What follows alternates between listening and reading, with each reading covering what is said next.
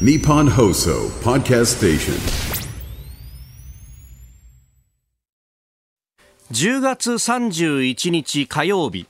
今日の天気は曇り時々晴れ。日本放送飯田浩二の OK 工事アップ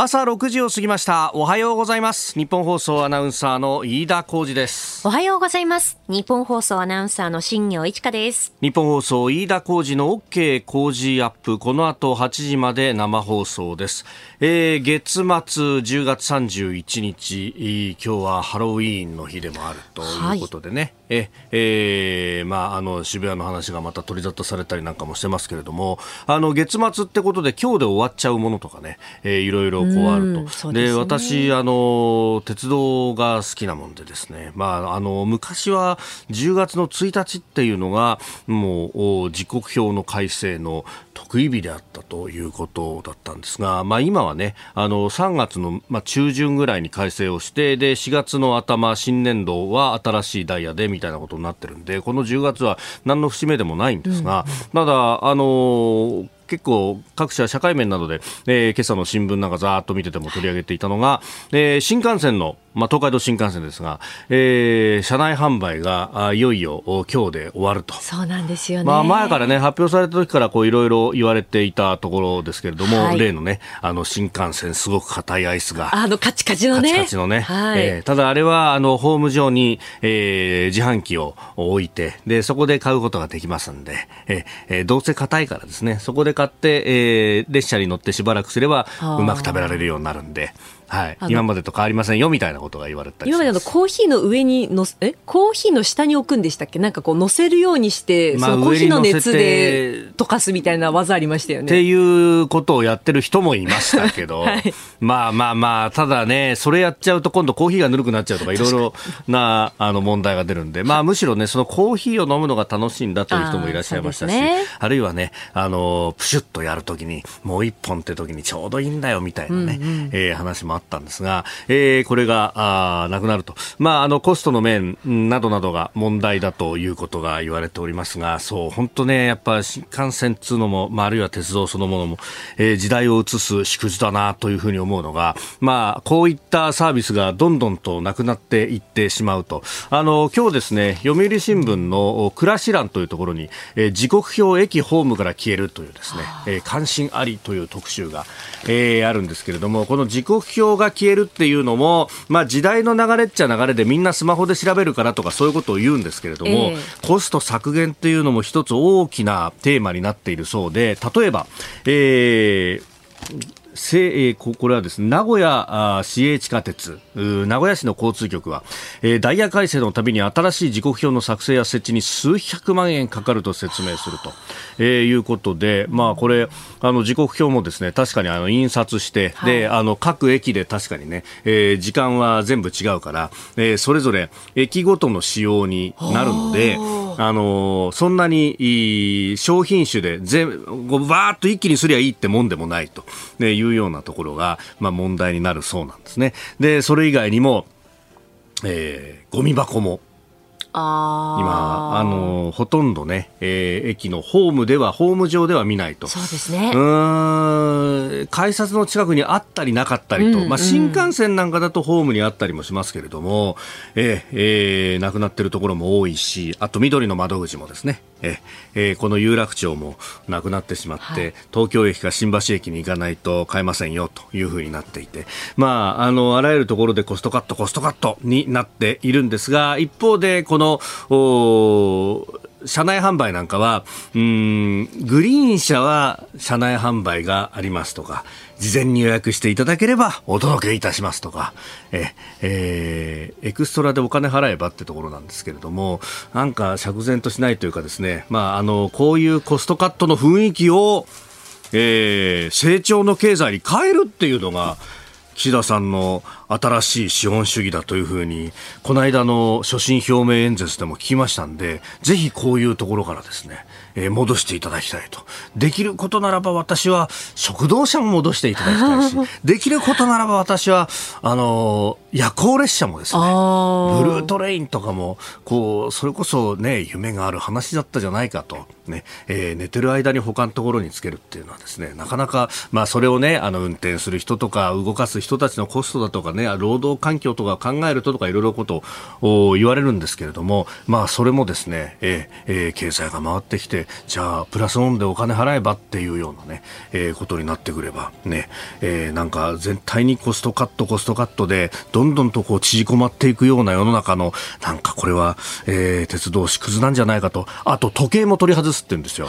そう。でも時計はね、これは本当に象徴だなと思うのが、もともとこう、まあ、15分単位だとかの時間感覚があった日本人が、これだけ、えー、時間に厳しくというか、うえー、正確になったのは、えー、分単位、それこそ15秒単位で動いている列車にですね、あ、目の前の列車に乗らなきゃっていうのを毎日繰り返している間に、えー、どんどんとパンクチュアルになっていったというようなですね、説が説が。ええ、そういう説が。毎朝の満員電車もそういう意味ではですね時間感覚を研ぎ澄ますのに使って使われていたのかもしれないという説が説が。あるんですが、えー、そういうところも時代とともにリモートワークだなんだで消えていってるのかなと思うと何か少し物悲しい感じもいたします。日本と世界の今がわかる朝のニュース番組飯田浩二の OK 工事アップ。今朝のコメンテーターは国際政治学者で慶應義塾大学教授の神保健さん。この後6時半過ぎからご登場です。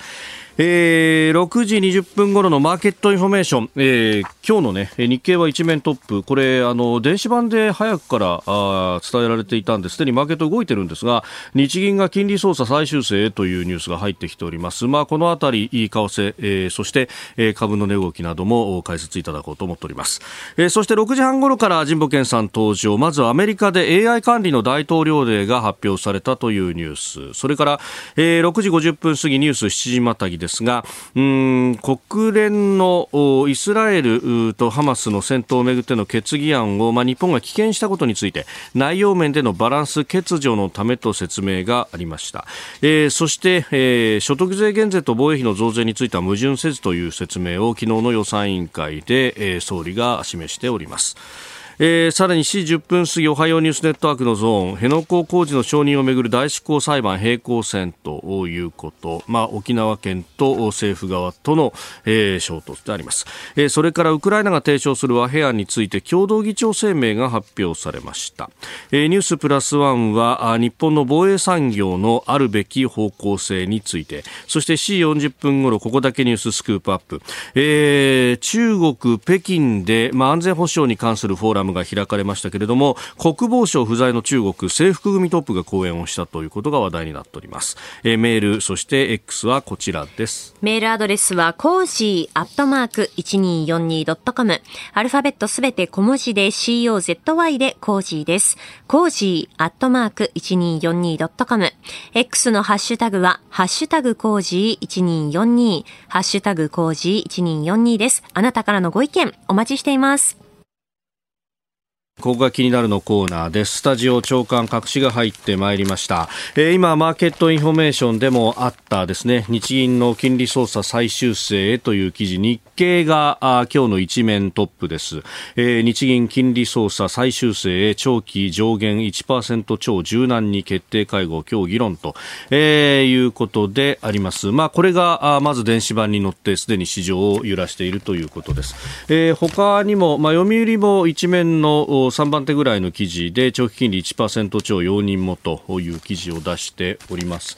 えーまあ、この金融政策決定会合のたびにこういうリークが出てというところについて、まあ、これあの国民民主党の玉木代表が、えー、早朝に X にポストをしておりましたけれども、あのこういうことが、ね、えー、出てきてそして市場を揺らすということそのものが、えーまあ、どうなんだと。うんいうね、えーえー、指摘をされていました。まあ、私もそうそういう部分というのはね、まあ、あるんだろうと、えー、いうふうに思うところです。まあ、あの毎回毎回こうやって日銀からリークが出てっていうのは、うんこれを市場のとの対話と果たして言えるのかどうかというのと、まあ、それから、まあ、今回のこの政策決定がどういったものなのかというのは、まあ、今後ね、その先ほど神田さんも指摘されてましたけれども、えー、会見で、え、どういう上田さんが発言をするのかというところにもかかってきますけれども、まあ、あの例えば財務省の神田財務官なども為替政策のところで金融政策にも言及したりとか、まあ、その逆で、え、上田総裁が財政政策にも言及したりなんかもありましたけど、まあ、昔ですね日銀の独立性とか政策の独立性みたいなことをおっしゃっていた方々はあまあ大体そういう方々がアベノミクスに対しても批判的だった大規模な金融緩和に対しても批判的だったわけですけれども今回のようなですねいろんなところからノイズが入って政策決定していくっていうことそのものが、まあ、日銀の独立性云々という話とはどう整合性を取るんだろうなというあの時に批判してた方々は今回のこういうリークみたいなものも批判しなければいけないんではないかと私は素朴に思うところであります。えー、それから、まあ、イスラエル情勢についてね、えー、毎日、それから産経、えー、一面トップ、えー、産経はアメリカ大統領ガザ住民保護、えー、そして毎日は戦車ガザ市に到達かという、いよいよ地上戦かというところであります。えー、それから朝日新聞の一面トップ、柿沢副大臣、えー、ネット広告提案と。江東区長選に関して、あの辞任を、ね、表明した木村区長の、えー、陣営が、まあ、インターネット広告を有料のものを流したと。投票を呼びかけるものでこれが公選法違反だということで捜査すでに、えー、特捜部がしている最中でありますが、えー、柿沢さんが、まあ、この方江東区が選挙区でありますけれども陣営に対して進めたんではないかということ、まあ、あの朝日新聞の取取材に対して進めたというふうにはおっしゃったそうですが、えー、一方で、えー、何がアウトかというに知識がなかったと、まあ、当時の違法性の認識については否定をして、えー、故意ではなくこれは過失であるというふうに述べたということが一面トップで報じられております。えー、ここが気になるでした。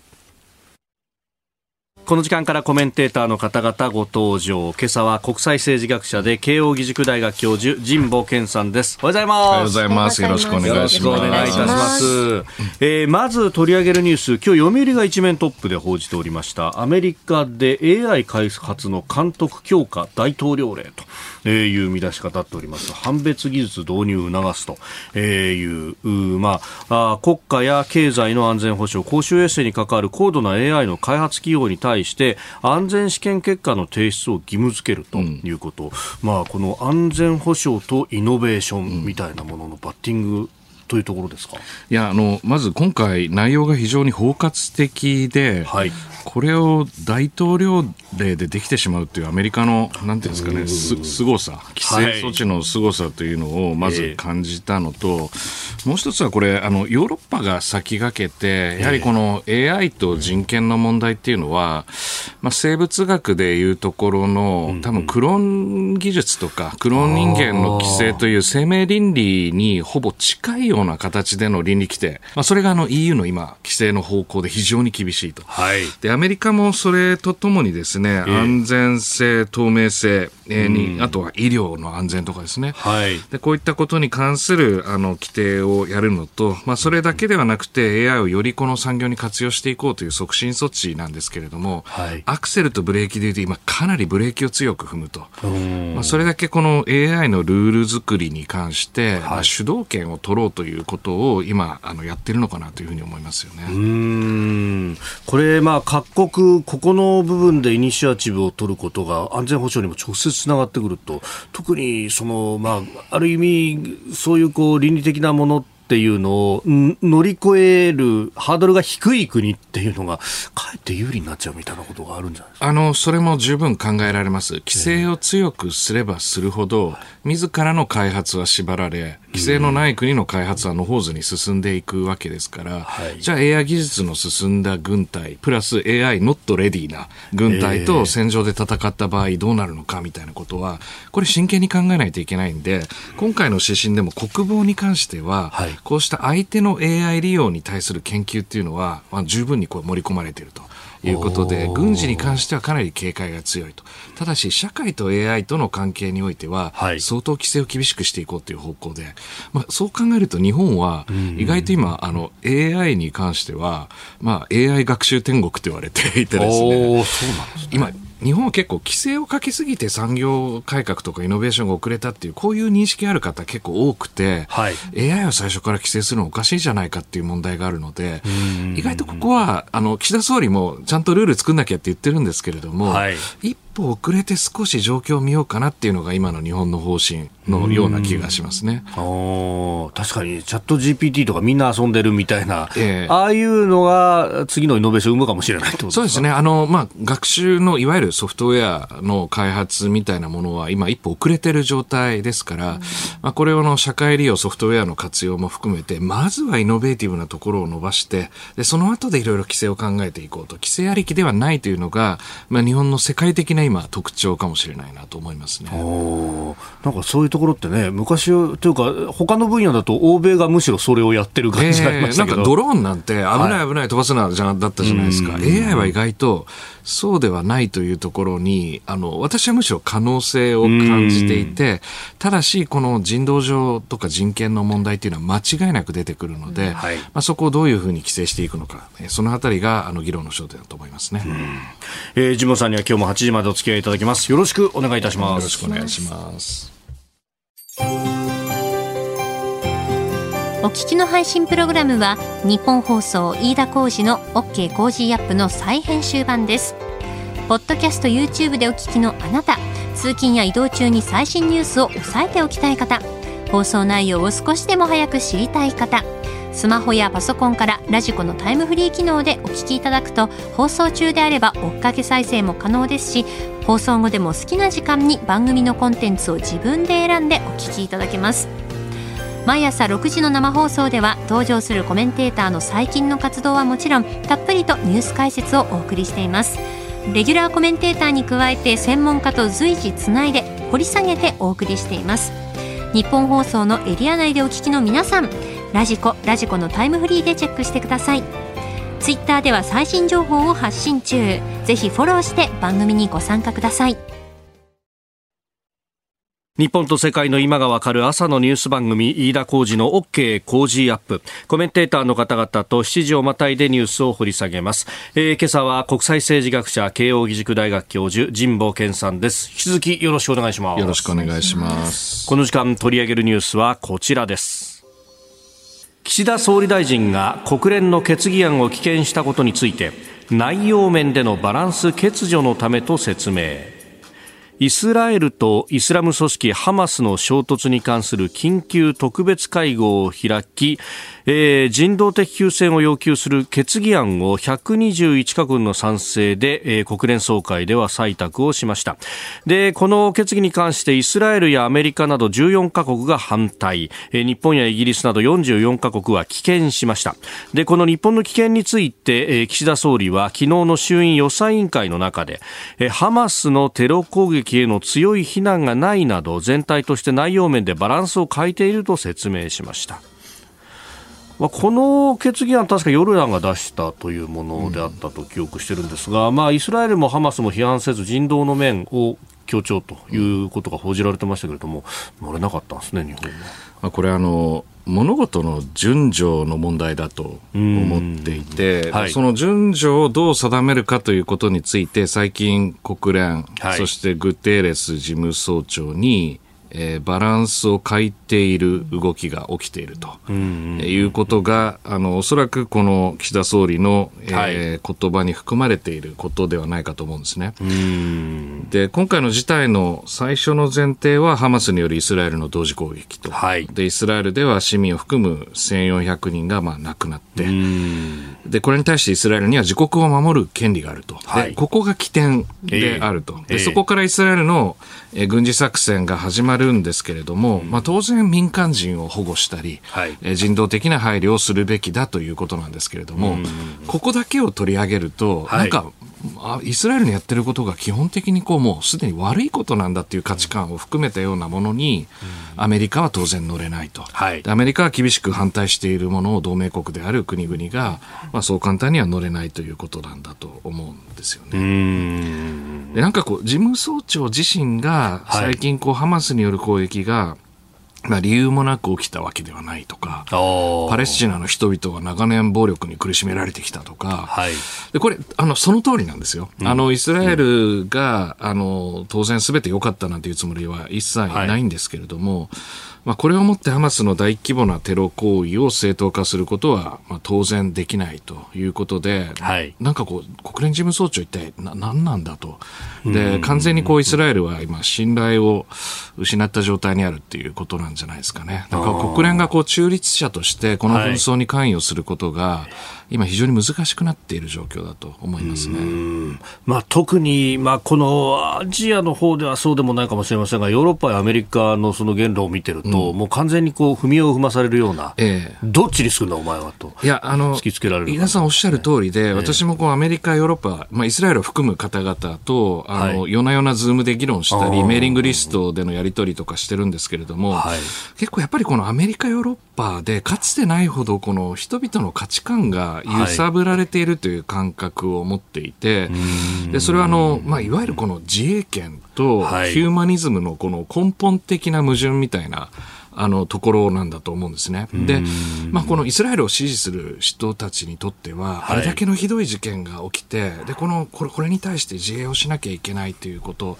で、それに対してそれはややってはいけませんという人が、やっぱりこう人間として信用できないみたいなところもあるし、逆にアメリカの中でも Z 世代とかから見ると、はい、まあ、そもそもね、あのこの構造的な暴力みたいなものが生じていたところに対する異議申し立ての延長にあの声があるんだとすると、自分たちがそもそもやっていたことの反省なくして、軍事行動をして正当化するって何事かっていう、この世界観の根本的矛盾みたいなものが、はい、意外とね、この911のアメリカのこう、あの、なんていうんですかね、価値観よりもはるかに先鋭に今出てるっていう感じ。ですよね。このイスラエル寄りの方が、例えば大学とかに、はい、あの寄付をやめたりとか、大学はこの件でハーバードとかですね、はい、あの、騎士を鮮明にしていないと。えー、だからもう、えー、あの、やめますみたいな。ああ、騎士を鮮明にしてないことがそもそもまずいというか、許せんというか、そうですね。あの、まあ、例えば、よくこのウクライナに関しては、はい、ウクライナを支持しますという形で、えー、この非常にこう明確な形での侵略反対っていうのが出たんですけれども、はい、ところが今回はそう簡単な判断ができないと考えている人が多いわけですから、まあ、学内ではいろいろ学生を中心に、いわゆるこのパレスチナ支持のデモが起きるし、はい、でもそれを支援する方々の、このいわゆるこの、えー、イスラエル寄りの方々から見ると、なんでそんなことを放置しているんだということで、これはもう本当に価値観の根本的矛盾が今出ているというのを感じますね。はい、いやそれに対してどういうこうメッセージを出すべきなのか、まあ、日本 G7 の議長国でもあるし、まあ、かなり及び腰な面があるよなとも見えるんですけれども、えー、まあ、アプローチは難しいというところですあの自衛する権利をしっかりと守るという点においては、これ、日本の防衛とも明確化して、えーえー例えば中国からいろいろなこの侵略的な攻撃を受けた場合に、いや、これは自衛する権利がないんですとか、はい、あのヒューマニズムが大事ですみたいなことで、まあ、これ国防は成り立たないという考えからすると、ここの原則はもうルールに基づいて、まあ、守るべきだということだと思うんですね。まあ、ところが、日本が完全にイスラエル寄りかというと全然そうではなくて、はい、これまでもあのパレスチナ、特にあのガザ、えー、そしてその西岸地域ですね、はい、に対する人道的な支援というのは、まあ、かなりあの丁寧にやってきたという経緯が、あのあります。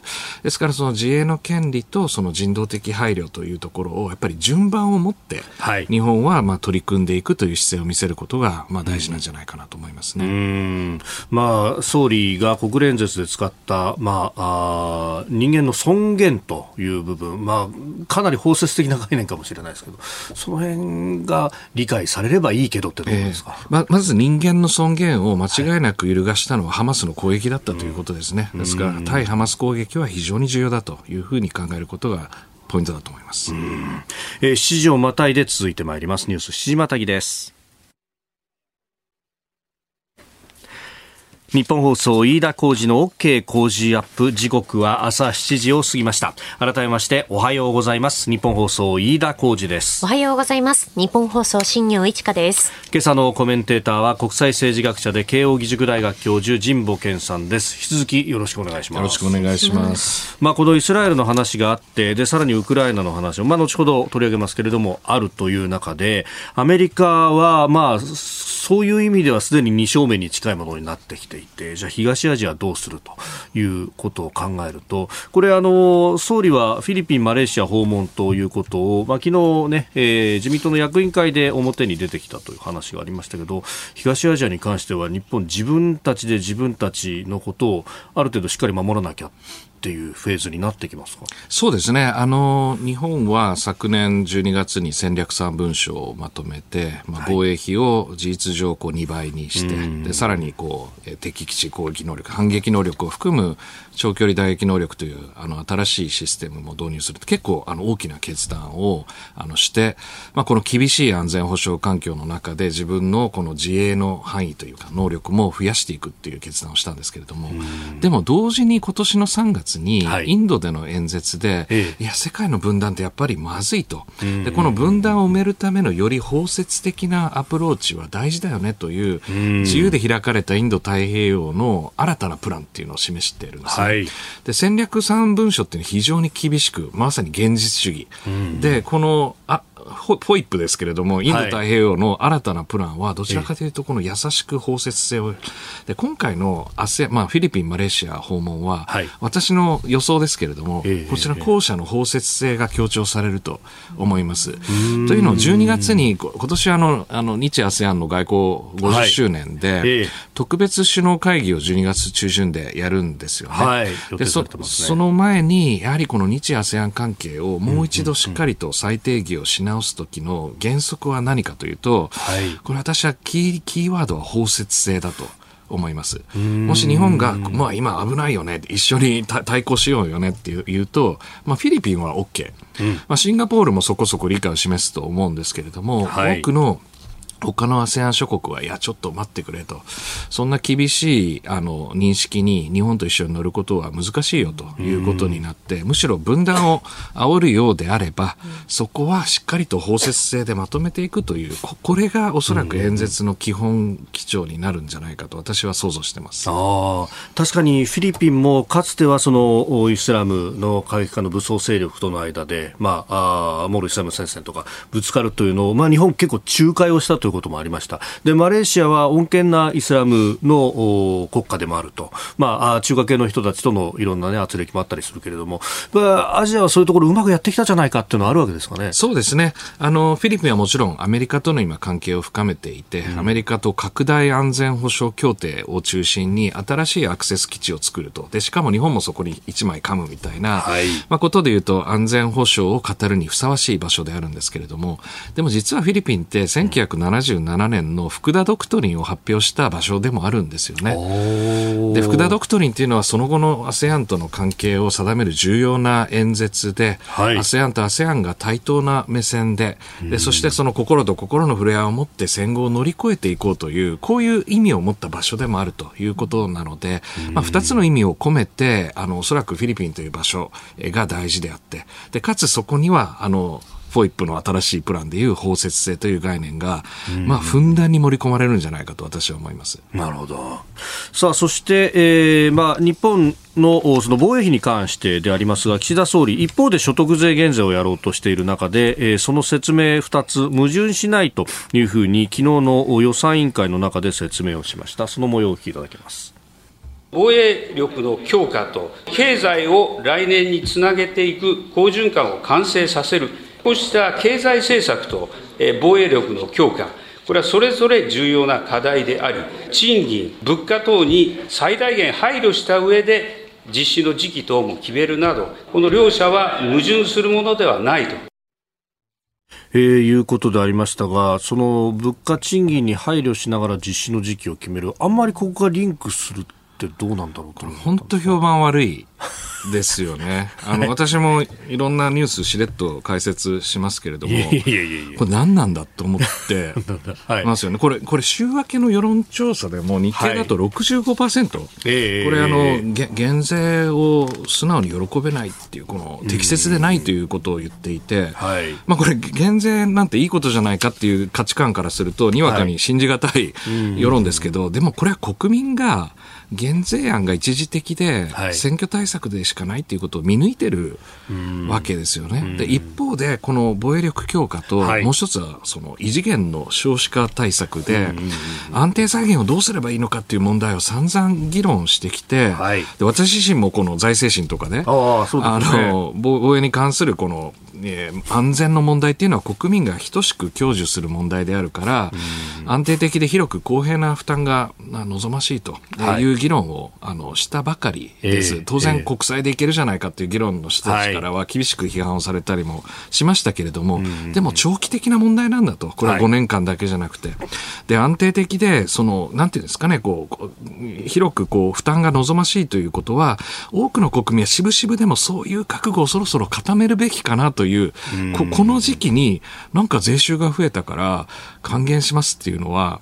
え、な、何言ってんのかということに今なってんじゃないかなというふうに思いますよね。なんかこの国民全体のまあ安全保障に対しての、まあ人事じゃないよ、自分事として考えなきゃっていう、でその危機感みたいなものが、あのこの戦後70年、80年って、初めてに近いんじゃないかなっていう、空気、かなりウクライナ戦争から変わった感じありますもんね。そうですよね。で、しかも、あの、コロナの時の給付金っていうのは、はい、まさにあれは、まあ、レスキューであると。今の厳しい状況をどうやってサバイブして乗り切るため。はい、でも今のは、いわゆるこの景気対策とか、将来への投資みたいなことをやるんだったら、それはその、いわゆる7万円の還元とかよりも、しっかりと将来の投資につながるような形で、税金を使ってほしいっていうのが、これが国民の発想ではないかっていうふうに思うんですよね。で、これはあの、国民の態度としては見事だと思っていて、65%が適切でないと言っているわけですね、ばらまきに対して。はい、このあたりは、やはりあの国民の目線っていうのをしっかりと総理も受け止めるべきじゃないかと私は思いますね。えー、ニュース7時またぎでありました。おはようニュースネットワーク。おはようございます。日本放送アナウンサーの飯田浩二です。今朝のコメンテーターは国際政治学者で慶應義塾大学教授神保健さん取り上げるニュースはこちらです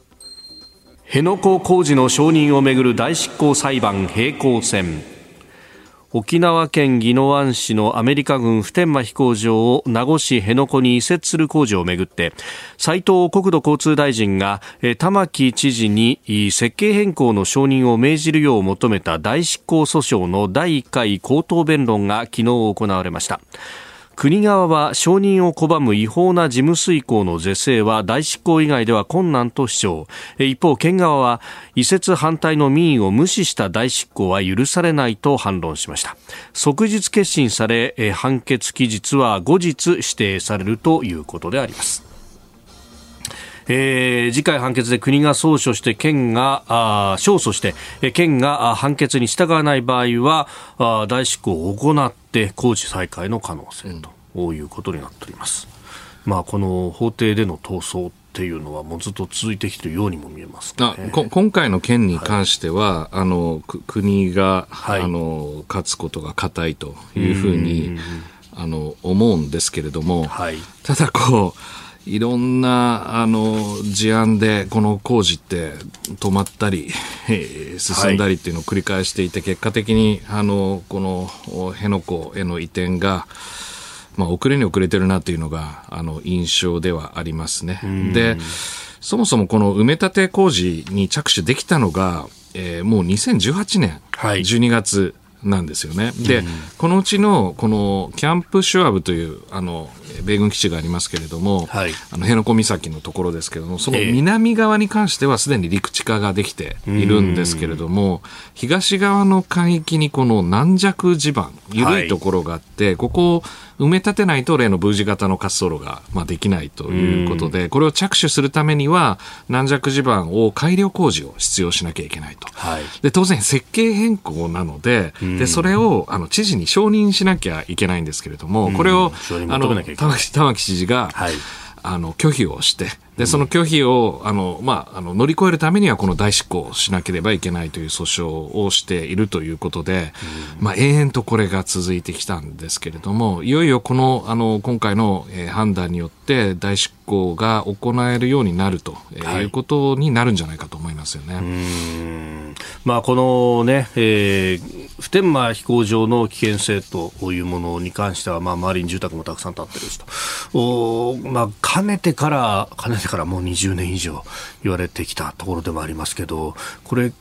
これが続くと事実上固定化しちゃうよねっていうのは、まあ、これも前々から言われてることですけれども、えーうん、あのそもそもの原点はこれあの本当に90年代からの話ですけれども、はいあの普天間の飛行場に関するやはり危険性があまりにも大きいと。でこれを辺野古沖に移転させることによってかつあの現代化されたこの海兵隊の機能をあの発揮できるような形の基地機能というものがまあ重要だと、はい、でこれがまあずっと続いてきているわけでその間国際情勢どんどん変わっていますけれども、あの沖縄県の方には大変な負担かもしれませんけれども南西諸島の重要性っていうのは戦略的にますますまあ高まっている状態でで海兵隊もまた改良されて、はい、まさに新しいこのえー、中国との関係でいうと、まあ、重要なこの戦域におけるあの役割っていうのが大きくなっていると。そういうと、この海兵隊の基地の役割っていうのは、まさに増しているという状況だと思うんですね。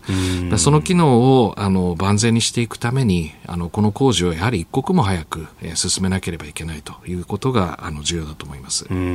アメリカ軍は本当戦い方も変えていて、かなりこう機動的な部隊というのを、まあ、編成を新しくするんだみたいな話が出てますよね。そうですね。あの、機動化、分散化、そしてあの、中国と近くで戦うインサイドフォースというものと、はい、それを外から支援するアウトサイドフォースを組み合わせることによって、まあ、あの、戦闘を行えるようにすると。で、アウトサイドフォースというのはまさに、あの、長距離の支援攻撃が行えるような、まあ、ミサイル、対艦ミサイルを中心としたミサイルですけれども、はい、インサイドフォースというのは本当にこう、実動部隊で即応していく部隊ですね。はい、で、この戦米を担うのはやはり海兵隊ということになるので、この2つの機能をしっかりと整備できるかどうかということが、これからの対中戦略の中では、まあ、鍵になると思います。今、ウクライナでその、まあ、対戦車砲のようなものを持ってこう陽動的に動くという部隊をこう島々で対艦ミサイルを使うと、でも似たような動きをするっていうイメージなんですかね。そうですね。あのヨーロッパと違って、はい、あのまあ、アジア正面というのは海と空の、えー、戦域ということになりますので、まあ、空は本当に戦闘機、輸送機、えー、電子戦、えー、サイバー戦の世界ということになるんですけれども、はい、海の船はやっぱりこの、えーと、動きが遅くて穴を開けられると航行できないということで、非常にこのミサイル、対艦ミサイルに対して脆弱なわけですね。ですから中国軍の力がどんなに強くなっても、その状況は乗り越えることができないと。いうことは、対艦ミサイルを徹底的に配備するということは、現代のこのいわゆる対中戦略においては決定的に重要な要素ということで、まあ、海兵隊も、そして日本もですけれども、はい、まあ、トマホーク、これから一2式の、えー、この長距離長射程ミサイルの鍵となるのは対艦ミサイルだと。いうことなので、まあ、これをどれだけ整備できるかによって、抑止力の形というものが決まってくると思います。うん。まあ、よく言われることですけど、あの北京を中心としてぐるっと南北をひっくり返した地図を見ると、日本列島から南西諸島、2になってると。で、出口はいくつかしかないと、そこを固めるっていうようなイメージなんですかね。その通りですね、もちろん台湾は正面にあるので、はい、台湾海峡をどう防衛するかっていうのも大事なんですけれども、その先にあるのは、まさに宮古水道、はい、バシー海峡といった、中国軍にとってのチョークポイントとなる場所をどれだけしっかり抑えるかということなので、ここはだから数の勝負というよりは、はい、まさにこの集中力、集中させる能力の勝負ということなので、まあ、そこに迅速に対応できるような、えー、部隊編成や装備というものを整理していくということが非常に重要ですね。まあ、それを見越してかね、あの、統合幕僚幹部などの発表を見ると、ここのところ、そういった都のあたりであるとか、あるいはもうちょっとこう上のところの奄美のあたりを抜けていくみたいな、トカラ列島のあたりを抜けるみたいな、中国艦艇がそういう動きを見せてますよ。あの国際水域で無害通行をする分には、国際法上合法なんですけれども、はいはい明らかに威圧的ですよね。で当然、我々も、はい、えー、そういう行動を取った場合にどのような形で我々は対応するのかっていうのを平時から、あのデモンストレーションすると。いうのが共同演習の中では非常に重要でで当然これシミュレーションなんですけれども、もし、えー、先方が、えー、行動 A を取った場合我々は行動 B を取ります、結局あなたの目的は達成できないでしょっていうことをやはりこのコミュニケーションを取るわけですね。まあ、それによってあなるほど我々の軍事行動というのは利益をもたらさないんだなというふうに中国側に常に思わせていると。それが、あの、現代のこの抑止力の示し方としては非常に重要だと思います。さあそしてもう一つ用意していたニュースウクライナが提唱する和平案、えー、会議に関して共同議長声明が発表されたと、えー、これ、えー、ウクライナとマルタの共同の議長声明と。本来は、まあ、3カ国60カ国以上が参加してますが、えー、その国々で共同声明出したかったけれどもそこには至らなかったと。いうことのようですが。これはあのウクライナがかねてより提唱している10項目の和平案を国際社会でまとめていって、でゼレンスキー大統領は、これあの G7 の広島サミットの時から示してましたけれども、はい、まあ、やはりこのグローバルサウスを含めた多くの国々を和平案に抱き込むということをやりたかった。で、この狙い自体は非常に重要だと思うんですね。国際、つまりグローバルサウスってどっちつかずの態度を取ってきたものを、はい、やはり和平は大事だと。で、しかもその和平案を推進するにあたっては、ウクライナの立場が大事なんだということで、まあ、積極的な外交をやってきたんですけれども、実はここにもハマス、イスラエル、えー、軍事衝突の影響が出ていて、はい、ウクライナがやはりこのイスラエルの国防に対してやはり神話的な姿勢を取ったことに対してアラブ諸国がやはり反発を深めてい。るわけですね。はい、でそうするとこのインドとかトルコの、えー、代表がこの会議の中で、はい、ガザ地区でも国際法を遵守すべきだとかですね。あの今回エジプトとか UAE、えー、とかは欠席をしたり中国も欠席してるんですけれども、はい、こういったこのグローバルなこのウクライナの立場への支援というものが実はガザとイスラエルの衝突によっても、まあ、揺らいできてしまっていると。いうことで、このウクライナの和平協議も、やはりこの一筋縄でもともといかないんですけれども、はい、グローバルなこの世論形成というところにも今、暗雲が立ち込めているということだと思います。今までグローバルな世論形成、ウクライナはうまくやってきたイメージがありましたけれども、これ、笑うのはでもロシアってことになっちゃいます、ね、やはりロシアの侵略行為というのは明白ですから、はい、それに対する支援を集めるというところでは倫理観は一致していたんだと思うんですね。ところが具体的なところに入ってくると、どうしても、はい、あのまあ、利害衝突が起こるということだと思います。いや、これ、情報戦の難しさみたいなものが分かりますね。その通りですね。えー、今朝は国際政治学者慶應義塾大学教授神保健さんとお送りしております。引き続きよろしくお願いします。よろしくお願いします。続いてニュースプラスワンテーマはこちらです。日本の防衛産業政策のあるべき方向性地経学研究所国際安全保障秩序グループの研究レポート各国防衛産業の比較研究自立性選択そして持続可能性、えー、この要約版が公開されました。2022年12月に発表された戦略3文書を受けまして防衛力の抜本的強化が進められる一方で日本の防衛産業に対する危機感に言及をしております。えー、この地形学研究所。昨日ですね年次イベントも、はい、行われてました。神保さんもね、えー、関わられていらっしゃいます。はいあのー、これ私も常務理事を務めている公益財団法人国際、えー、文化会館の中にできているこの、えー、地形学研究所という研究組織、はい、あの鈴木和人所長のもとで進めているんですけれども、えーえー、このいろんなこう研究グループがあのあってその中に国際安全保障秩序グループとというあのチームがあるんですけど、はい、まあ、そこがこの度ですね、あの、非常にシリアスな、えー、レポート、140ページにわたるあの研究レポートを報告して、そのダイジェスト版があの、公開されたということで、まあ、そのタイトルがあの防衛産業の比較研究えー、自律性、選択性、そして、まあ、持続可能性っていうこうテーマなんですけれども、はい、まあ、問題意識としてはあの昨年の戦略3文書で防衛産業の強化っていうのはまさに日本の国防力、防衛力そのものだと。うんいうことであの産業力強化という方向性が示されてたんですけれども、はい、まあ、一体どういうふうにこれ強化するのという方向性の議論というのは、まあ、十分にあの行われてないよねっていう問題意識があってでこれを行うためにはそもそも各国の比較をして、まあ、特にこのアメリカはまあ特別な存在ではあるんですけれども、はい、例えばイギリスとかオーストラリアとかイスラエルそして韓国、お隣に韓国ですね。はい、最近あの絶好調なんですけれども、えー、戦車とかね、まそうですね。あのヨーロッパに輸出したりして、はい、で、まあこういったところを比較研究しながら自らの防衛産業の、えー、位置づけを明らかにして、まあ今後の方向性を探るというこういうレポートになっていて、あのぜひ皆さん読んでほしいなと思っているところですね。このね、あの防衛力、まああの基盤という言い方をしたりもしますが、その防衛産業の人たちこの採算の合わない、そして、えー、日本の自衛隊のためだけにオーダーメイドというような形で作るものに関して心意気でやってたみたいな部分って結構報じられて、でももういい加減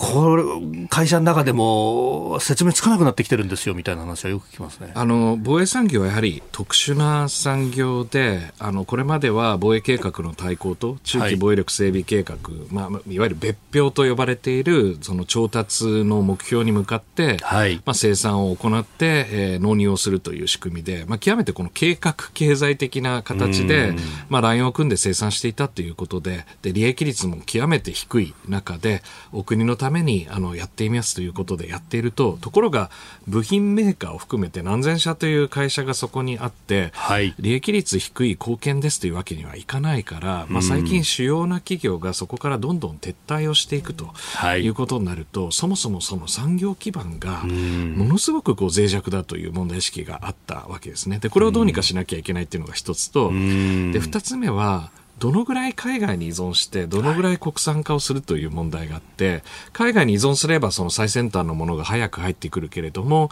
ある特定の国に依存する体質になってしまう、コントロールを受けてしまうというのと、じゃあ国産化をすれば自立性は高まるけれども、コストがめちゃくちゃ高くなってしまうと、特に海外輸出が苦手な日本の産業にとっては、まあまさに市場が限られている中で、はい、まあ単位あたりのコストがめちゃくちゃ高いものを作り続けるんですかということで、がんじがらめになっちゃってたわけですよね。はい、で、この今回のあの3文書の下では、まあ、装備庁も頑張ってで、そしてお金をつけてですね、場合によってはその工場を国産化するとか、利益率を確保するためにそこに補助金を出しますみたいな、まあ、いろいろこの防衛産業がしっかりとモチベーションを保てるような仕組みを作ろうとしてるんですけれども、はい、でも聞いてみると、国産化とか補助金って、イノベーションを起こす仕組みになってませんよねっていう。で、そのままなんか、あの、なんか依存しちゃうわけじゃないですか。だとすると、しっかりとこれからは新しいこの官民療養技術、いわゆるデュアルユース技術みたいなものを民間企業のスタートアップとともに、例えばそれは完成品じゃなくてセンサーとか、あるいはそのいろいろなこの、えー、分析技術であったり、誘導技術であったり、電子技術、AI とかですね。でそういったものを柔軟に取り入れていくような新しい、まあ、いわゆるこの経済システム、エコシステムみたいなものを防衛産業の中に取り組んで、競争的な環境を作らないとダメなんじゃないですかっていうことを言っていて、あとさらに言うと、海外の市場を選ぶときも、これまではアメリカの比率が非常に高いわけですけれども、まあ、次期戦闘機に関しては、イギリスとイタリア見られるように、あるいはその、例えば要素技術やに関してはイスラエルとかですね、でこういったところを含めて柔軟に選択できるような体制を作るということが、あの、今回の、えー、提言の特徴になっていると思います。なるほど。お送りしております OK 工事アップ。お相手、私、日本放送アナウンサー、飯田浩二と、新業一華がお送りしています。今朝のコメンテーターは、国際政治学者で慶應義塾大学教授、神保健さんです。引き続きよろしくお願いします。よろしくお願いします。続いての時間は、ここだけニュース、スケープアップ中国の国防省不在で中国軍の制服組トップが講演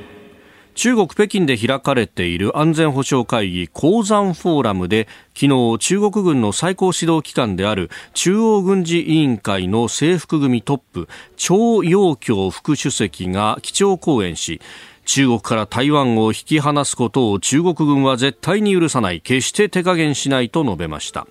これまでは慣例で国防省、国防部長が登壇をしておったんですが、李承福前国防相の解任後空席のため異例の対応となりました。え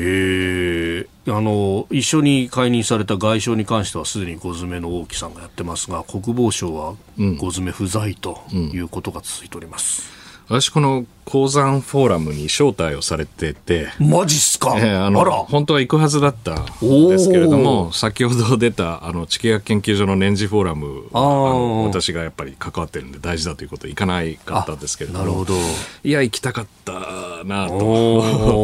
思いますね。あの、私過去、これ3回出席したことがあって、そうなんですね。はい、あの、中国の人民解放軍えが中心となって組織する、うんうん、まあ、中国があの主催するアジア安保会議っていう感じで、なるほど。まあ、ロシア、グローバルサウス系の国々の国防省が揃い踏みで、えー、まあ、さながらこうパラレルワールドの世界観が展開されて、まあ、そういった世界観を知ることも大事だし、はい、特にこの中国の自民解放軍関係者が非常に多く出席しているので、まあ、私自身もプレゼンする場があったり司会をする場があったりあとあの当然分科会のようなこのあの、はい、まさにクローズドなセッションといいますかあの意見交換の場があるんですけれども、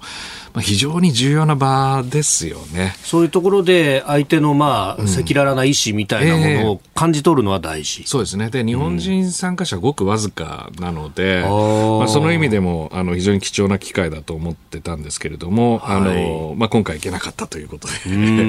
まあ、ただ雰囲気はあのなんとなく想像できますね。あまあ、このね、やっぱ軍の中のこう人事の話とかがとかく報じられたりもしなしますけれども、うん、こういったことがあっても全体としての人民解放軍の意思だとかシナリオみたいなものに変化はないですか、まあ、あたかもないかのように、えー、組織をするというのが、はい、やはりこの中国共産党と、まあ、まさに中央軍事委員会こそがこのガバナンスの中核にあるということを示すためにもまあ、使われていると、まあ、当然あの、李承福国防省の解任っていうのは衝撃的なニュースで、はい、内部にも、あのおそらくいろいろなあの影響があったに違いないと思いますけれども、まあ、それでも鉱山フォーラムは予定通り、えー、開催で、今回は中央軍事委員会の副主席が、まあ、中心となっていろいろなあのスピーチをしたりするということであのあたかも問題ないんですということを示してるんだと思いますね。うん。でもやっぱ報じられてるところで見るとこの、まあ、主張などは今まで通りだったって感じですか、うん、そうですね、あの基本的にはあの中国の基本路線というのは、まあ、揺るがないということを示す場になっているということですけれども、まあ、今回も戦争中のこのロシアのショイグ、えー、はい、国防大臣人を多分メインスピーカーの一人なんでしょうね。うえー、やるというのもまあ露骨だなというふうにはあの思うところはあります。またあの今回アメリカも実は参加してるんですよね。ランクは相当下の多分あのイライ・ラトナーのあの、中国関連のところの、はい、まあ、部長クラスだと思うんですけれども、うん、あの国防総省そうですね、あの女性の国防総省の担当官が、はい、あの参加をしていて、まあ、これもやはりこの米中首脳会談が APEC サンフランシスコ会合で、まあ、開催されるかもしれないというところを含めてですね、あの鉱山フォーラムが開催されあえて敵視せずに、はい、えー、アメリカもここに参加をするという姿勢を見せるという場になっていると思いますね。まあ、そのあたりでねあの大きい市の訪米で話し合われたことの中に国防レベル、まあ、あの軍レベルの対話もやるんだというようなことがありました、えー、今回、ここで何何かしらの対話があるかもしれないということですあの水面下では、何らかのあの会話がなされる可能性はあると思いますけれども、えー、多分正式協議が開催されるというところまでは行ってないと思うんですよね。ただあの、えー、ナンシー・ペローシ元下院議長の、はい、えー、台湾訪問の際際に、えー、アメリカと中国のさまざまなこのコミュニケーションチャンネルとか信頼醸成措置とかあったんですけれども、はい、まあ、これが事実上今機能停止している状態なので何かこう一触即発のことがあった時の危機管理メカニズムが米中間で確立していないという問題はあるわけですよね。はい、で、これをやはり戻していかないと、さすがにこの緊張の管理ができないという問題意識は双方にあるので、まあ当然そこは、あの、中国の、えー、国防部とアメリカの国防総省との間での、えー、協議というものを再開させないといけないという問題意識は双方にあると思います。うん、その辺、まあ、あの、春先に行われたシンガポールでのシャングリラ会合の中で、えー、当時はまだ李承福さんがいた。で、えー、アメリカの国防長官と会う、会わないの話がありましたよね、結局、アメリカから制裁を受けてるから会わないんだって話になりました、その人がいなくなったら、対話としてはできそうになってくるいや、これはまあテクニカルな話で、はい、あの皮肉だなと思うんですけれども、えー、アメリカが中国と危機管理の対話をトップ同士でやりたいというのは分かるけれども、うん、そもそも、アメリカ自身がその中国の国防省に個人制裁をかけていたら、そんな状態でまともな協議ができるわけないでしょうというのが中国の立場で、まあ、これはよく理解ができるわけですよね。だから本気で危機管理の対話をしたいんだったら、まずその条件を作るべきだっていうのが中国の姿勢で、まあ、それがずっと続いてきたわけですけれども、まあ、今回あの異例の失脚ということになって、はいえー、中国の、まあ、カウンターパート、交渉に出てくる人が個人制裁の対象でないということは、むしろテクニカルに言えば、その交渉を進める要因になるかもしれないということなんですが、まあ、中国側の不信感というのは全然そこでは払拭されてはいないということだと思いますね。そして別に中国側としても、その対話を再開したいから、この人を失脚させたとか、別にそういうわけではなさそうです全くそれは関係ないと関係ないですか、やっぱり。はい、あの失脚については、もうあの憶測でしかないわけですけれども、えー、まあ、あの外交部長の秦剛さんですね。はい、であと今回の李承福国防相と戦略ロケット軍の司令官、はい、場合によってはその義法和という前の国防相も、やはりあの取り調べを受けているというところを見ると、やはりこの組織的なこの権力に対する何らかのこの反乱行為みたいなものを、まあ、最高指導者が認定をし、そしてそれに関わった人が、えー、自らがあの大事にしてきた人に裏切られたと、まあ、こういう思いが一斉の今あの、えーまあ、粛清のにつながっているのかなというふうに想像します。ただよくわかりません。まあ、これに関してはもう確たるものが出てくるとは思えないですもんね。えー、あの最後までわからないと思うんですよね。だ我々としてはその状況にあの対応し、適切な形でこの戦略的に対応していくしかないということなんですけれども、もし米中の会話が、対話がこれで開けるようであれば、はい、これをしっかりと今年中に形にすると、来年からも選挙ですから、今年中に危機管理を形にしていくっていうのがあの大事だなってことだと思います。あ APEC で米中首脳が合う合わないという話もありますけど、そこで固まったりはしますか？あのある程度のあの当然このえあの、米中首脳会談で何も合意できなかったっていうのはあの習近平国家主席にとってもメンツの問題となりますから習近平は歓迎をされ歓迎はされないんですよ。だけど歓迎をされ、の上ではそう、うん、それでしっかりとあのアメリカの大統領とあのウィンウィンの合意が作れたということを持ち帰るということができるかどうかっていうのが今王毅とその大統領補佐官のサリバンとの間での、うん、まあ、ギリギリの調整が行われているというふうに思います。えー、ここだけニューススクープアップでした。このコーナー含めてラジコタイムフリーポッドキャスト YouTube でも配信していきます。番組ホームページご覧ください。あなたと一緒に作る朝のニュース番組飯田浩二の OK コージーアップ。ニッポン放送の放送エリア外でお聞きのあなた、そして海外でお聞きのあなた、今朝もポッドキャスト YouTube でご愛聴いただきましてありがとうございました。飯田浩二の OK コージーアップ東京有楽町ニッポン放送で月曜日から金曜日朝6時から8時まで生放送でお送りしています番組ホームページでは登場いただくコメンテーターのラインナップや放送内容の原稿化された記事など情報盛りだくさんです。また公式ツイッターでは平日は毎日最新情報を配信中。ぜひチェックしてみてください。そしてもう一つ飯田浩二アナウンサーが「夕刊富士」で毎週火曜日に連載中。飯田浩二の「そこまで言うか」こちらもぜひご覧になってください。忙しい朝そして移動中ニュースを少し深く知りたい時。ぜひ AM、FM、ラジコはもちろん日本放送のポッドキャスト YouTube でお楽しみください。